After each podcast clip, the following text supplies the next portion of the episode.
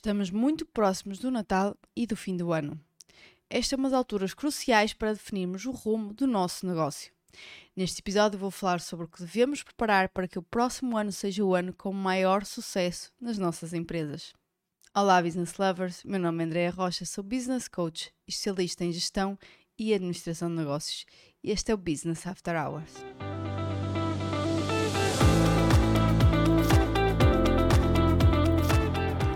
Olá, olá, business lovers, como estão? Espero que esteja tudo bem. O Natal quase, quase a chegar. Já, já só ouço aqui musiquinhas de Natal. Vamos aqui pôr uma musiquinha para animar o nosso podcast. Que dizem? Com, com um espírito natalício.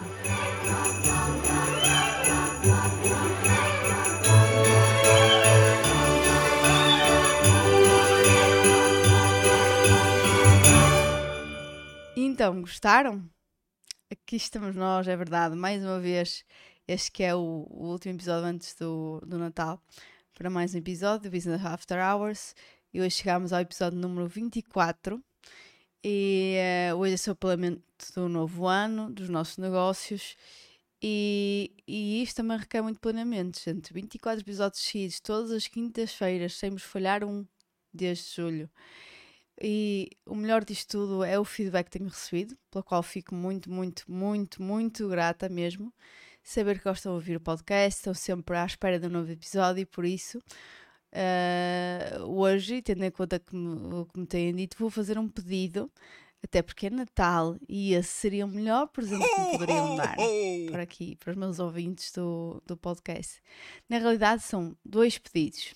Então, um é classificar o podcast de preferência com as 5 estrelinhas, né?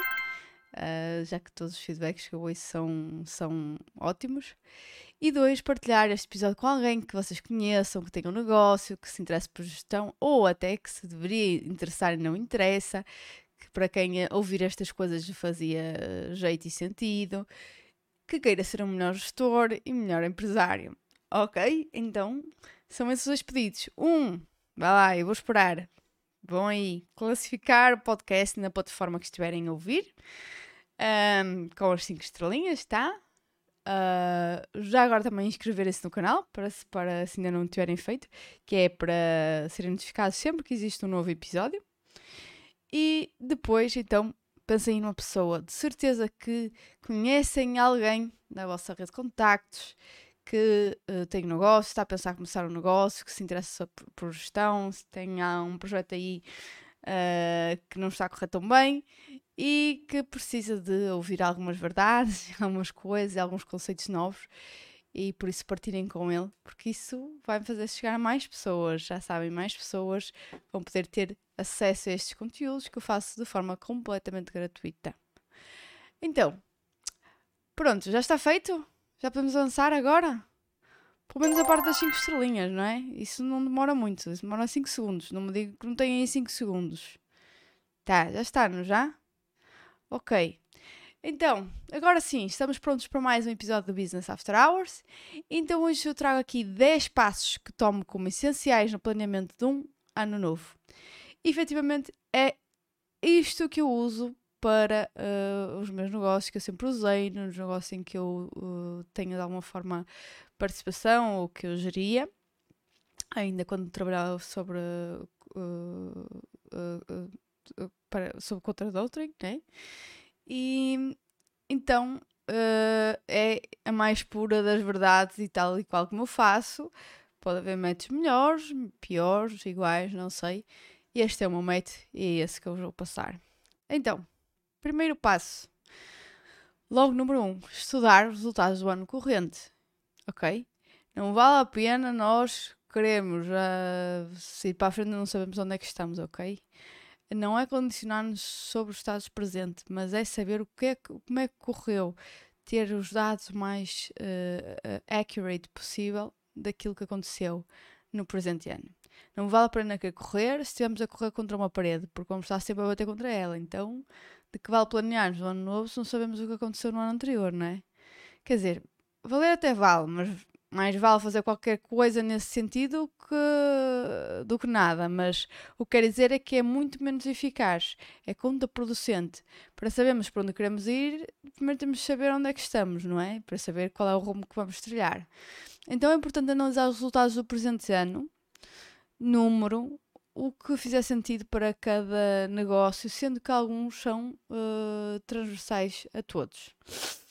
Então, uh, dados financeiros, vendas, faturação, prazo médio de recebimento, ticket médio de faturação, lucro, crescimento face ao ano anterior, entre outros. Sei que alguns vão dizer, ah, mas eu isto não sei, nunca tirei isto. Pronto, começam com o que sabem, tá? E começam já uh, com aqui com plano de ação para que no próximo ano tenham mais uh, dados recolhidos, ok? Sobre coisas como estas que eu falei agora. Uh, se bem que um negócio com contabilidade, contabilidade organizada tem que ter estas coisas que, que eu falei agora, certo? Vocês podem não saber onde é que elas estão, mas perguntem ao vosso contabilista que de certeza que ele sabe. Depois, a nível de serviço ao cliente, uh, dados importantes como, por exemplo, prazo médio de recebimento, churn rate, número de reclamações, NPS ou tipo de avaliação do índice de satisfação do cliente.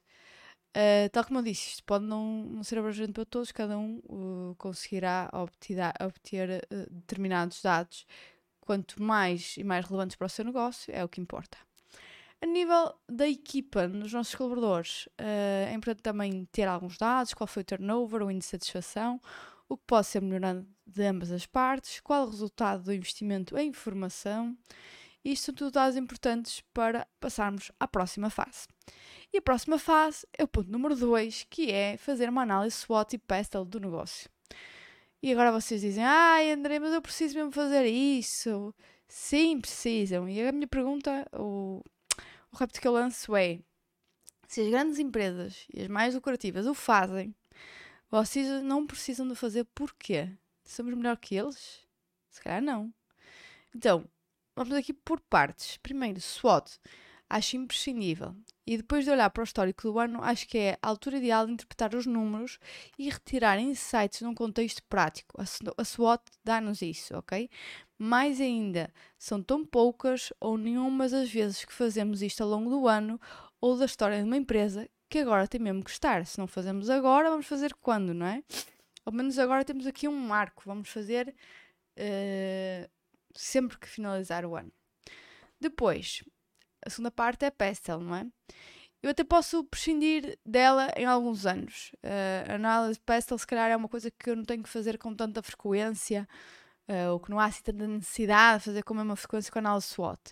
No entanto, neste momento eu acho que não. Porquê? Nós temos taxas de juros a subir como já não se via há muito. Inflação que alguns de nós nunca tínhamos presenciado nas nossas vidas. Uh, a pouco mais de 3 mil quilómetros de nós, uh, de, de, Portugal, não é? Uh, está uma, uma guerra a acontecer. Portugal está a ser praticamente a ser ultrapassado pelo, em valor de PIB pela Roménia. Ainda acham que isto não são fatores económicos e contexto económico e social uh, importante para que nós devemos olhar para, para a Pestel? Eu acho que sim. Eu deixo a vossa consideração. E só porque sou amiga e já tenho aqui uma grande ajuda com os episódios 6 e 12 do meu podcast, que falam respectivamente da análise SWOT e da análise de Pestel. Depois, 3. Ponto 3. Definir as prioridades do ano. No ponto 3 é basicamente termos clareza. Nestes brainstorms termos mu temos muitas ideias e o próximo ano é que vai ser e melhor ano de sempre. Mas calma. Não queremos fazer num ano o que não fizemos em 10. Então temos que priorizar, não é? Porque se nós vamos com essa de vamos fazer tudo, numa, o que acontece é que não faz nada, não é? E temos que pensar o que é que é core para o meu negócio. Depois de tudo que eu já analisei, dos pontos 1 e 2, para onde é que eu me devo deslocar. Ponto 4. Definir as metas para o meu negócio no próximo ano. Aqui eu considero sempre as financeiras, óbvio. Se assim não for, não sei o que andamos aqui a fazer. Uh, eu sei que há pessoas que discordam comigo, mas a minha opinião vai ser sempre assim. Essa, quanto a essa, eu não vou mudar, tenho a certeza disso. Mas nesse caso, talvez seja só brincar às empresas, não é? Se andamos aqui o resultado no, mais importante não é o financeiro, não sei. Por isso, primeiro ponto, as metas financeiras, ok? Ter um financial forecast, uma previsão financeira. Além disso, sim, ter outro tipo de metas. Aliás, elas deverão ser encadeadas de tal forma que vão fazer com que atinjamos as metas financeiras, ok? 5. Ter um plano de ação. Também já falei aqui sobre isto. Não é só apontar para o céu, é planear, fazer aquilo que achamos necessário fazer para atingir os objetivos propostos, para terem algum direcionamento mais preciso nesse sentido. Uh, e para isso vão ouvir o episódio número 18, onde falo sobre como definir objetivos e planear. Depois, ponto número 6, levantamento de recursos disponíveis e necessários. Fazer um levantamento dos recursos que preciso para executar esse plano, também denominado muitas vezes eh, em termos de recursos financeiros, o budgeting, uh, é extremamente importante, não é? Uh, assumindo que temos objetivos ambiciosos, provavelmente todos os recursos que nós temos não serão suficientes para chegarmos onde queremos chegar. Os, os recursos que temos a, força, a forma como pensamos, a formação que temos, trouxeram-nos ao ponto em que estamos agora.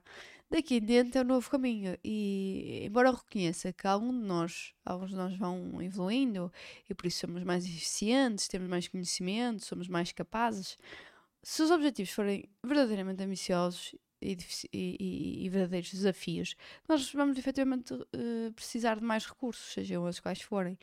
Então temos que avaliar de que género são esses recursos, quantos é que eles nos vão custar, como é que eu os vou obter, ok? E quando. Depois, ponto número 7, fazer uma análise de gestão do risco do plano e planos de mitigação. Em Portugal, por tradição e cultura, somos muitas vezes só risco, mas inexplicavelmente, às vezes vemos risco em tudo e outra vez simplesmente nos esquecemos de que riscos sempre existem e que não é por ignorarmos que eles vão desaparecer. Pior, o resultado será provavelmente mais catastrófico. É importante que façamos, façamos aqui uma análise de risco do nosso plano de ação e estudar eventuais ações de mitigação dos mesmos, não é? Porque é sempre mais fácil, se eles efetivamente se vierem a materializar, eu conseguir uh, ultrapassá-los, não é? E já está preparado para isso. 8. Comunicar e discutir o plano com a equipa. Há empresários, e ainda há pouco privei com um caso desses, que têm medo, medo, medo de falar com as equipas das suas metas e resultados financeiros. As suas, digo, das suas empresas. Como assim? Como querem ter pessoas envolvidas num, num projeto, num objetivo que, à qual elas não pertencem? Elas não visualizaram, elas não projetaram, não se sentem donas desse objetivo. Além disso, a minha experiência, as ideias mais valiosas os insights mais valiosos para os gestores de negócios, vêm muitas vezes de quem está no terreno, dos nossos colaboradores. Ganhamos às vezes milhares com uma pequena sugestão, porque eles estão lá todos os dias e veem o que é que acontece e nós não. Então, não deixem de incluir as vossas equipas nestes planos. Isto é algo que me dói. 9. Definir planos de revisão das metas. Então, esse também é um daqueles erros uh, crassos que acontece, que é uh, fazemos tudo direitinho, análise do ano, análise do contexto, nós definimos o plano, traçamos prioridades, revimos a necessidade de recursos, envolvemos a equipa, temos objetivos astronómicos e depois depois começa um ano, estamos um dia atrás do outro, a pagar fogos, olhar só para o presente. E quando passa-se mais um ano, o plano foi uma coisa bonita que fizemos um dia, uns dias em dezembro, mas na prática não nos polutou nada, né? Não colocámos nada em prática. Então, para garantir que isso não acontece, uh, e desde já, e já é agora no planeamento, é definir as datas em que vamos analisar os resultados deste plano, é? entender os desafios e realinhar os objetivos e planos. Aconselho a desmembrar os objetivos grandes em objetivos mais pequenos e fazer o seguimento mensal e de uma forma mais profunda, trimestral, ok? Mas tem que já ficar definido quando é que vamos fazer a análise. Qual é o dia, ok? Porque senão não esqueçam. Uh, quando tal já passou metade do ano, ai, agora também já não vale a pena fazer, porque agora vai, vai demorar muito e tá. E, e muito, por incrível que pareça, há, há muitas PMEs que não definem objetivos, mas ainda assim, das poucas que, que definem os objetivos, depois às vezes não têm plano de ação, mas ainda que tenham plano de ação, e muitas empresas já noutro nível que têm plano de ação, falham redondamente nesta parte, que é a parte da verificação, ok? E é importante, não é? Porque senão andamos a fazer uma coisa para nada, não é? Vamos fazer aqui um arroz de marisco, mas ninguém vai comer. Então, o que é que interessa, não é? Ninguém vai ver se lá está bom, não sabemos, não é? Se isto vai dar em alguma coisa. Então, 10.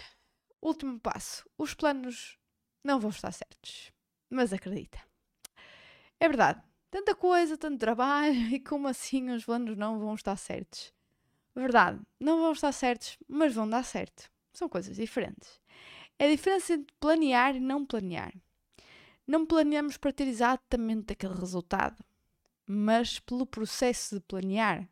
E que com certeza que com esse processo e plano vamos chegar muito mais próximo atingir ou até ultrapassar o nosso plano inicial.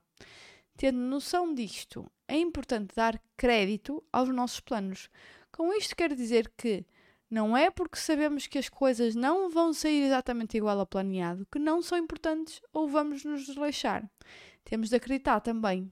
O nosso subconsciente tem um poder enorme na nossa capacidade de execução e de concretização.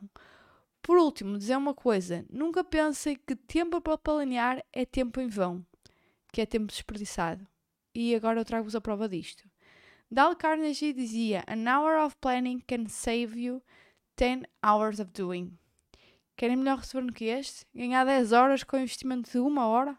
Ainda por cima do nosso bem mais escasso, o tempo? Então, não sejam negligentes com o vosso tempo e com as vossas ações de planeamento.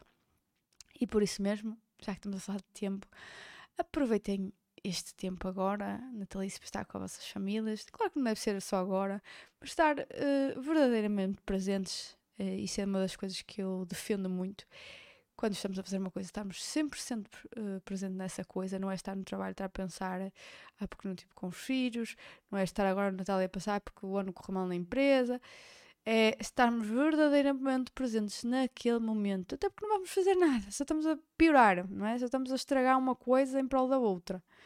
Ou melhor, nem em prol da outra, porque também não estamos a fazer a outra, não é? Mas estamos aqui a, numa dicotomia e numa guerra interna que não nos leva a, a lado nenhum. Bom, Bom Natal, minha gente. Uh, assim chegamos ao final de mais um episódio de Business After Hours.